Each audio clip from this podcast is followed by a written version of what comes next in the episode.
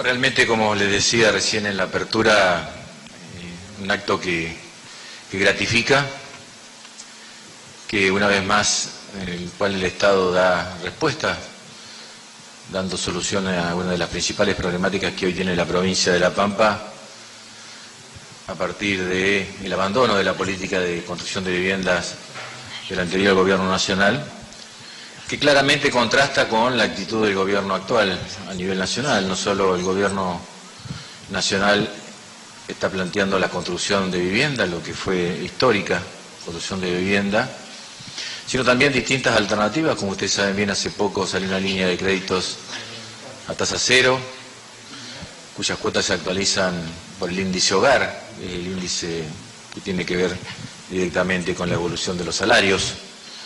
Así que creo que en ese sentido le, hemos puesto, eh, encontrado un socio más en la provincia de La Pampa a esta política de viviendas. En 2017 el gobernador de ese entonces, Carlos Berna, puso en marcha una ingeniería administrativa y financiera para empezar a construir viviendas junto con los intendentes.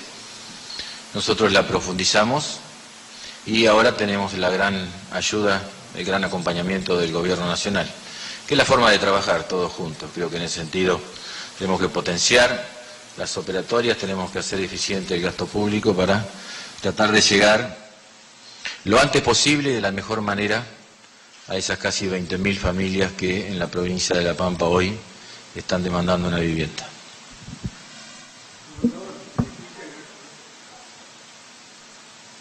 El gobernador Cristian Calori, en boca de todos, ¿cómo está hoy la, pelea contra la pandemia en la provincia de La Pampa? Ayer dijo que estamos bien, pero no vamos a estarlo, por lo menos es la declaración en Telan, y si se va a seguir manteniendo el sistema presencial en las escuelas.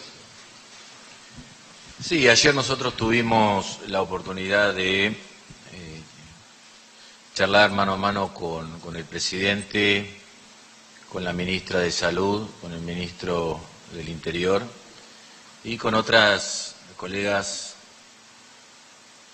y, otros gobernadores de la República Argentina, y claramente queda, queda como, como enseñanza de que el mayor desfasaje que hoy tenemos, la, primer, la principal debilidad que tenemos entre todas las herramientas para luchar contra el COVID es el relajamiento social.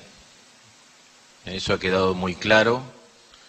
Y en ese sentido nosotros, eh, el, presidente en el día de mañana va a dictar un nuevo, un nuevo DNU que como mínimo va a contener las mismas restricciones que tiene en la actualidad y que rigen hasta mañana.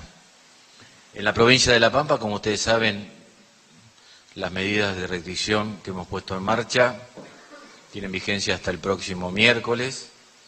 Nosotros seguimos la evolución día a día, pero claramente vemos, como les decía recién, una gran falencia en lo que es, este, digamos, eh, a partir del relajamiento social y el incumplimiento de los protocolos. Creo que en eso eh, debemos profundizar, tanto el gobierno como la sociedad, profundizar en metodologías que aseguren el cumplimiento del protocolo. Y ahí el principal la principal herramienta es la responsabilidad social.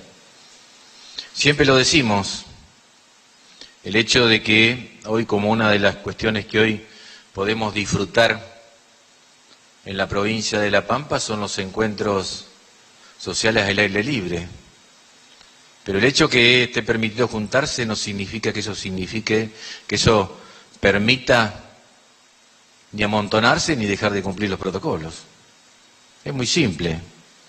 Se pueden hacer cosas, hay que cumplir con los protocolos.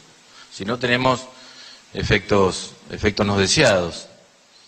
Lo que sí hay una cosa que en la provincia de La Pampa vamos a mantener siempre y será la última instancia que modifiquemos es la protección de la actividad económica. En eso no vamos a cambiar absolutamente nada los, eh, las actuales medidas que tienen que ver y que reglan las distintas actividades.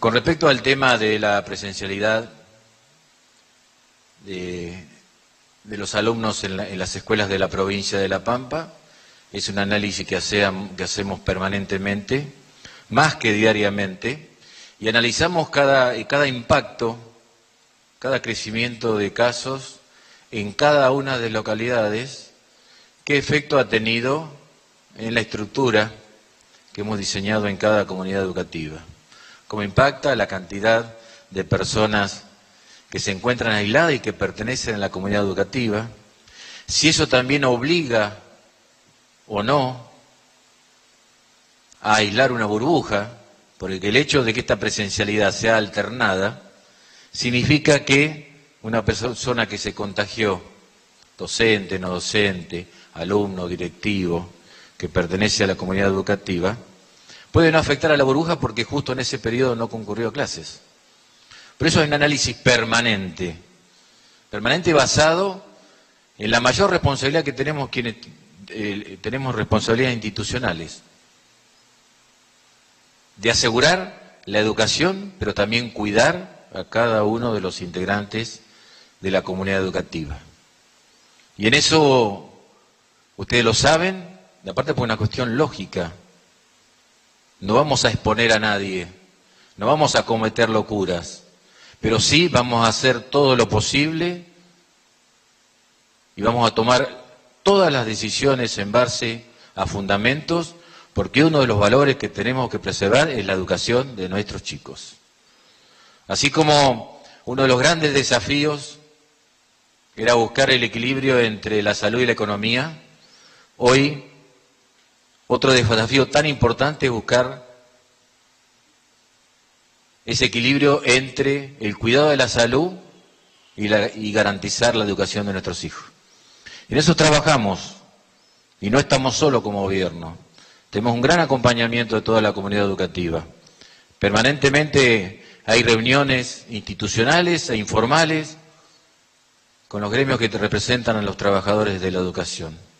A través de la Comisión, la comisión de Seguridad del Trabajo, a partir de reuniones informales, con las autoridades del Ministerio, el ministro, la subsecretaria, están permanentemente en diálogo y vivenciando, porque esta es una construcción colectiva, focalizada en la escuela, en la cual todos participamos y todos tenemos que buscar cómo aseguramos el cumplimiento del protocolo.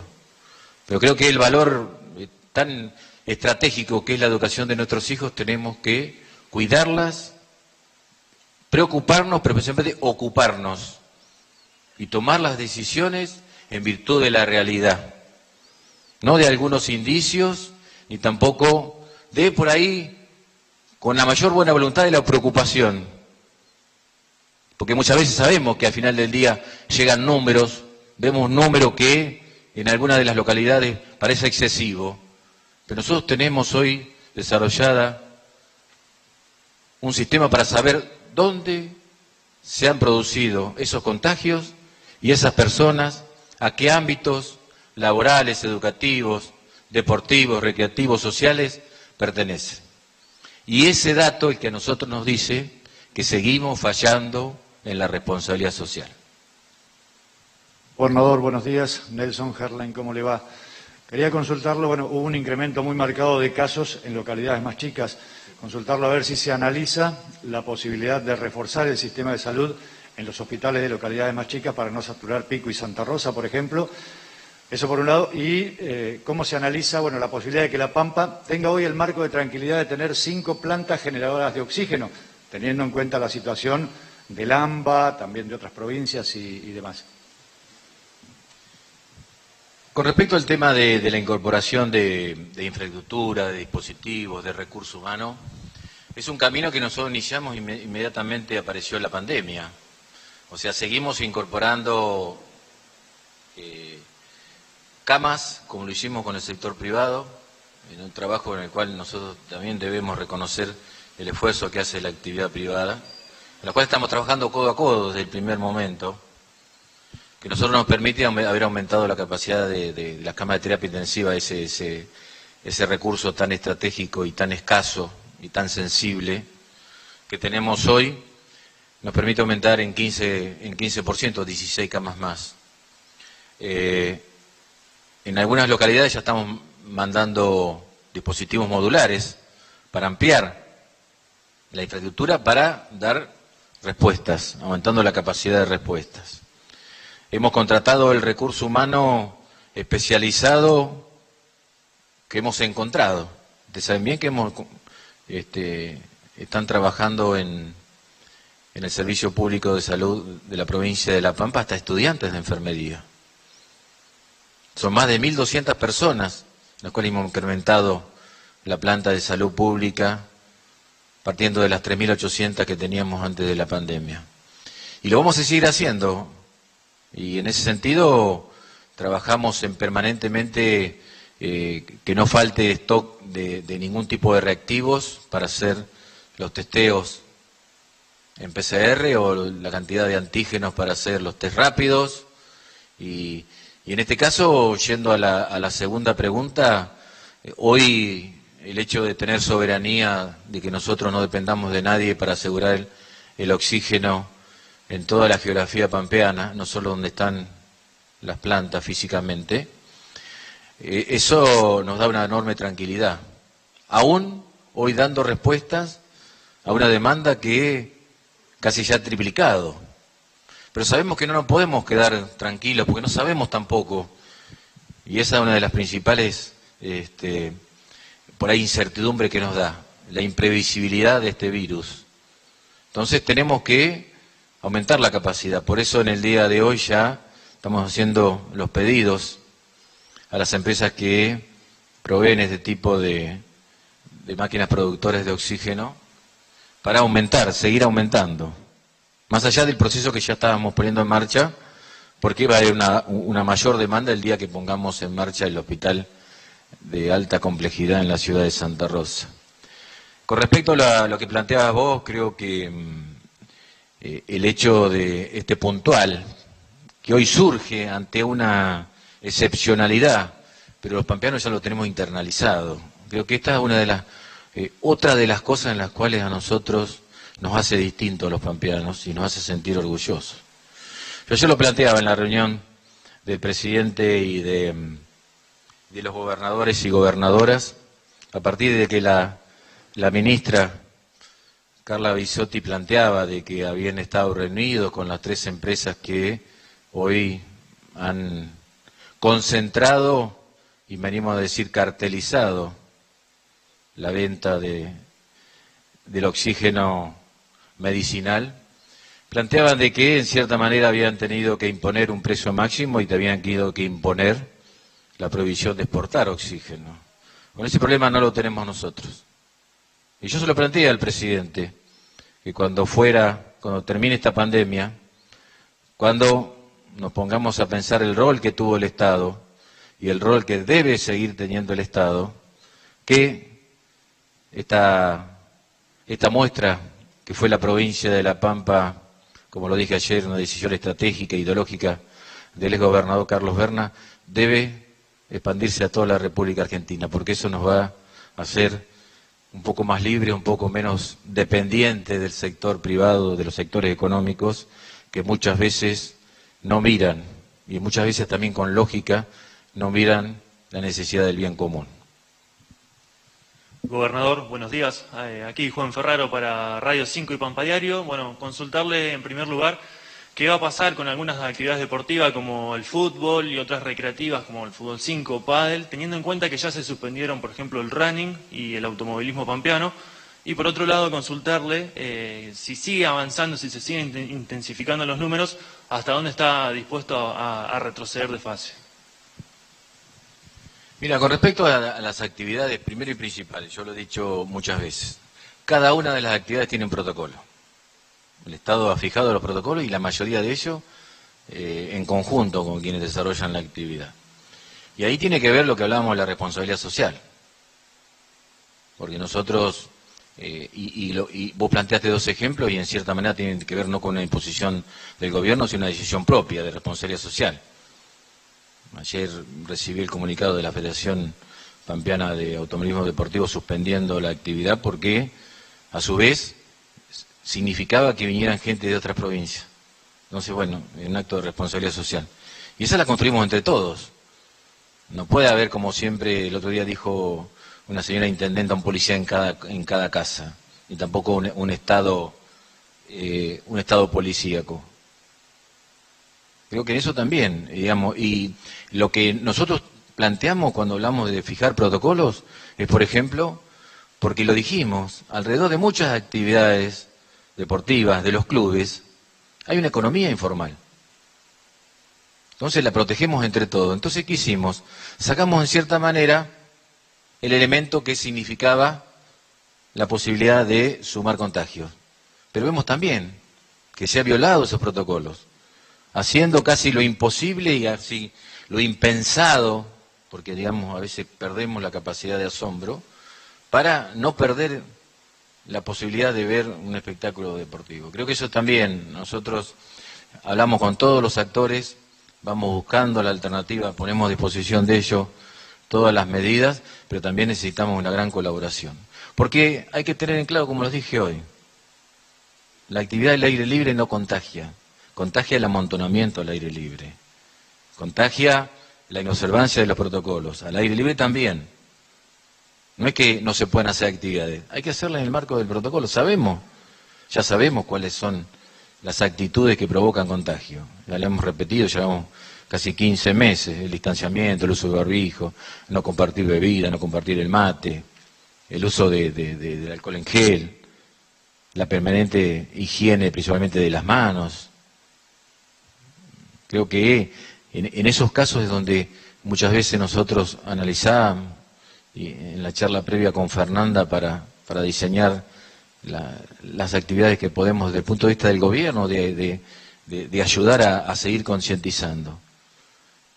Creo que campañas de concientización ha habido miles, pero que lamentablemente hay sector de la sociedad que no va a cambiar a partir de que sigamos haciendo campaña. Lamentablemente, lamentablemente, esas actitudes cambian cuando hay consecuencias fatales en el círculo de sus afectos, lamentablemente. Eh, Bernal del diario, la provincia de La Pampa ha, mostrado una muy buena logística a la hora de administrar las vacunas que van llegando, pero no así hay una preocupación para un pequeño sector, si se puede decir, de, personas mayores de 80 que ya han sido vacunadas con la vacuna de Covishield. Ha llegado un pequeño lote que se colocaron en la primera dosis, pero no hubo más novedades y en días esa pequeña población está por cumplir los tres meses. Quería consultarle si tiene alguna novedad o si desde el gobierno se está analizando eh, cómo hacer con, esa situación. Gracias. Mira, el tema de, del espaciado entre la primera y segunda dosis claramente está primero certificado y asegurado en virtud de la evidencia científica y las decisiones de quienes en materia de salud tienen la autoridad para fijar ese tipo de racionamiento. De todas maneras hay un proceso. Casualmente en estos días nosotros ya estamos vacunando la segunda dosis de la vacuna Sinopharm. Y llegará el momento en que vendrá la segunda dosis de la Covishield y también de la AstraZeneca. Y también, como estamos haciendo también, que tiene mayor espacio, mayor ventana posible, de la vacuna de Sputnik V, la vacuna del Instituto Gamaleya. Pero en ese sentido, digamos, hay, claramente una, una, responsabilidad en cuanto a, eh, a cumplir con las especificaciones que, que, fijan este, las autoridades sanitarias con claramente evidencia científica. Seguramente hay preocupación, y es lógico. Hoy eh, la enorme mayoría de, de los argentinos, de los pampeanos, y especialmente los adultos mayores, están muy preocupados. Y aparte están muy preocupados porque aparte se ocuparon en cuidarse. El sector que más se ha cuidado. Por eso, digamos, este, en ese sentido nosotros eh, estamos avanzando en una campaña donde el principal prioridad dentro de los grupos priorizados son aquellos que el mayor factor de riesgo es la edad. Por eso hemos vacunado ya al 100% de los mayores de 70, estamos avanzando con los mayores de 60 y estamos empezando a trabajar con menores de 60 como ya lo hicimos cuando vino la primera vacuna Sinopharm que no estaba autorizada para mayores de 60, aquellas personas, como te dije, menores de 60 con factores de riesgo. Porque la vacuna, ¿qué hace? Achica la posibilidad de muerte. No elimina la posibilidad de contagio. Eso hay que ser claro. Una persona vacunada puede contagiarse y puede contagiar. No va a tener consecuencias fatales, pero sí puede contagiar a otra persona no vacunada que puede tener consecuencias fatales. La vacuna, como cualquier otra vacuna, significa tener menos exposición a consecuencias fatales en el caso de contraer la enfermedad. ¿Cuántas veces nos hemos puesto la vacuna antiripal y sin embargo nos engripamos igual? Pero en muchos casos es un simple resfrío o uno o dos días de, de reposo, pero no significa consecuencias fatales. Y esto es lo mismo. La vacuna no es mágica. La vacuna achica la posibilidad de consecuencias fatales. No es que elimina la posibilidad de que una persona se contagie ni que tampoco pueda contagiar. Por eso creo que en ese sentido entiendo la preocupación, entiendo la posición tuya al trasladar esa preocupación, pero claramente todo esto está en manos de quienes saben y que han tomado esa, decisión de que la ventana entre la primera y la segunda dosis pueda tener cierto tiempo en virtud de cada una de las vacunas que hay hoy en la República Argentina. Buenos días, gobernador. Claudia Jacobe de Radio Libre. Esta excepcionalidad ha hecho que en las escuelas se trabaje de otra manera. Sin embargo, hay problemas de conectividad muy importantes en varias escuelas secundarias.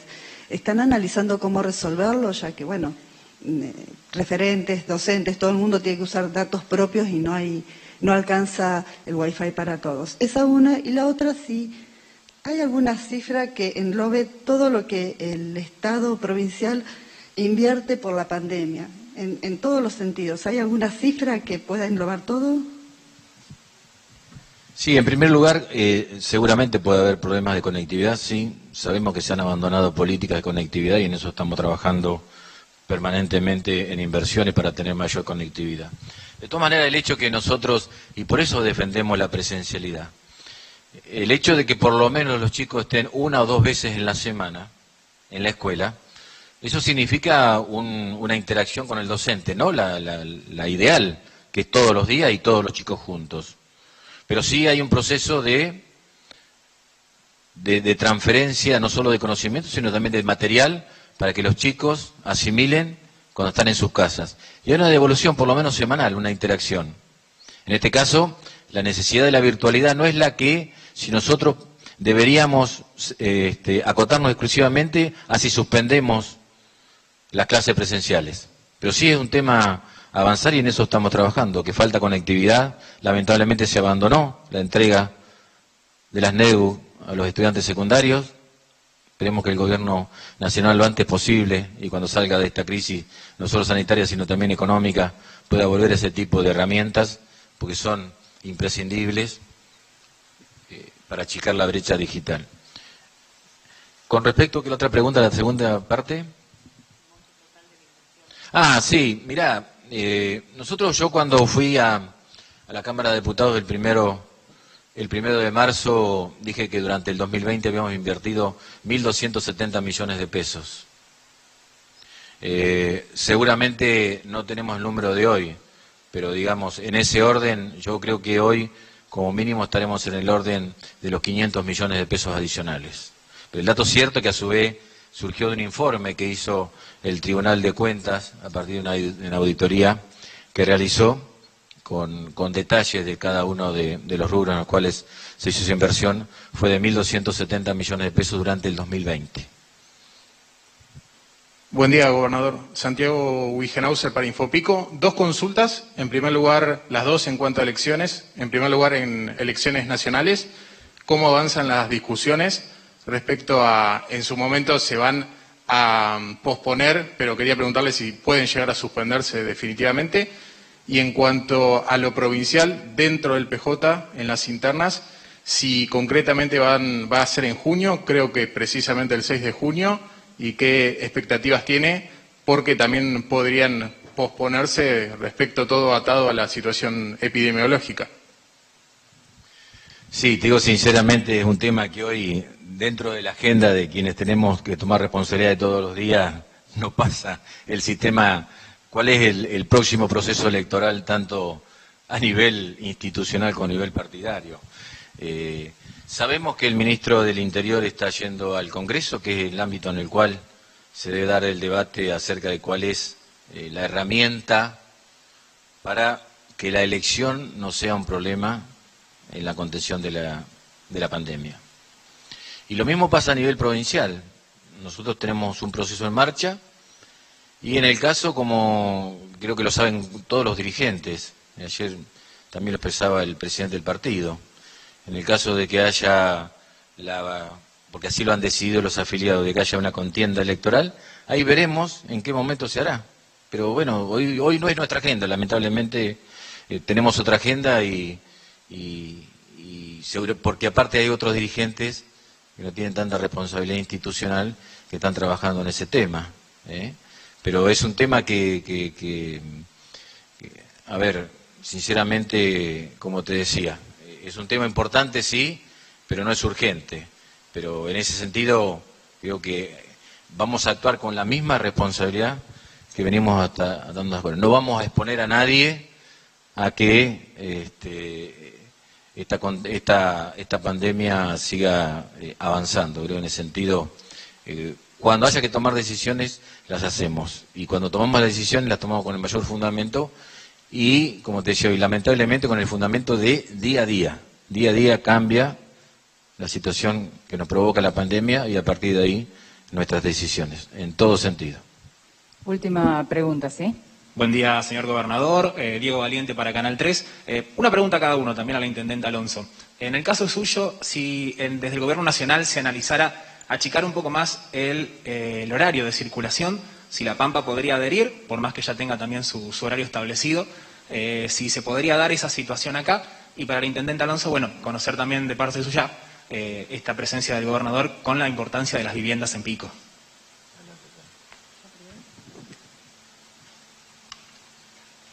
Bueno, eh, la verdad que para nosotros que, el gobernador nos visite una vez más en su ciudad y que venga con, la posibilidad de concretar esta licitación de vivienda que tanto esperábamos, realmente eh, era un momento que, deseábamos profundamente.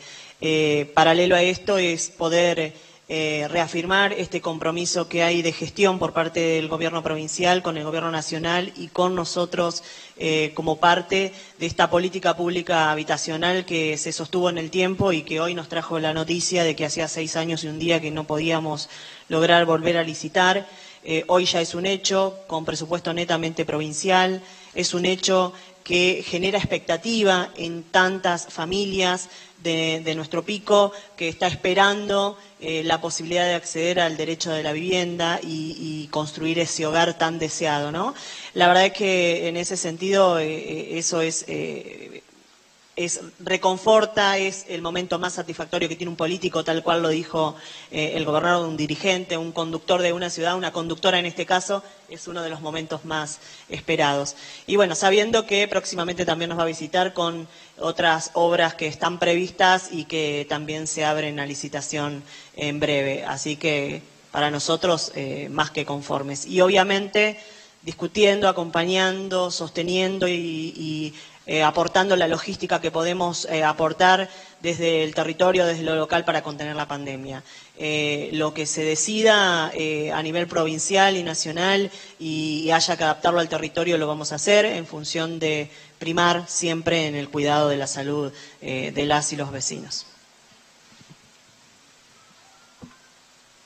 Sí, con respecto a lo que vos planteabas, Diego, en, en tu primer, la primera parte de tu pregunta, a ver, en virtud de lo que yo planteaba recién de la imprevisibilidad y lo errático de este virus, uno no puede descartar ningún tipo de restricciones, ninguno. Pero siempre las vamos a tomar en base, como te dije hoy, a los fundamentos y a la realidad de la provincia.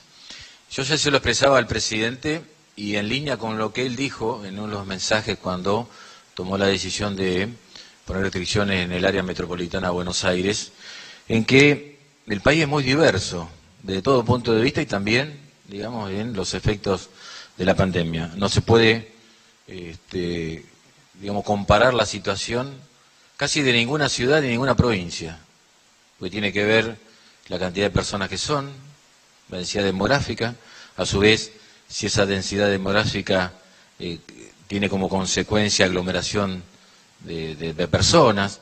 Por eso, en ese sentido, nosotros este, eh, hemos tomado las decisiones de adherir al DNU cuando el DNU ya tenía por lo menos una semana de vigencia. Porque veíamos, y, y hay una de las cuestiones que nosotros, en cierta manera, tenemos ventajas, nosotros como pampeanos, pero también nosotros como argentinos. Esto es una película que, cuyos capítulos anteriores la hemos visto en otros continentes.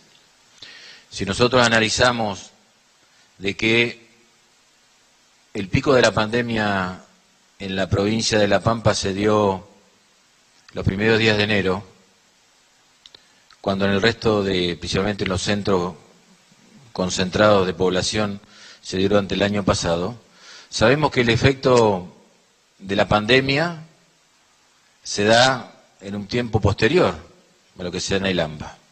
En virtud de eso, nuestras decisiones.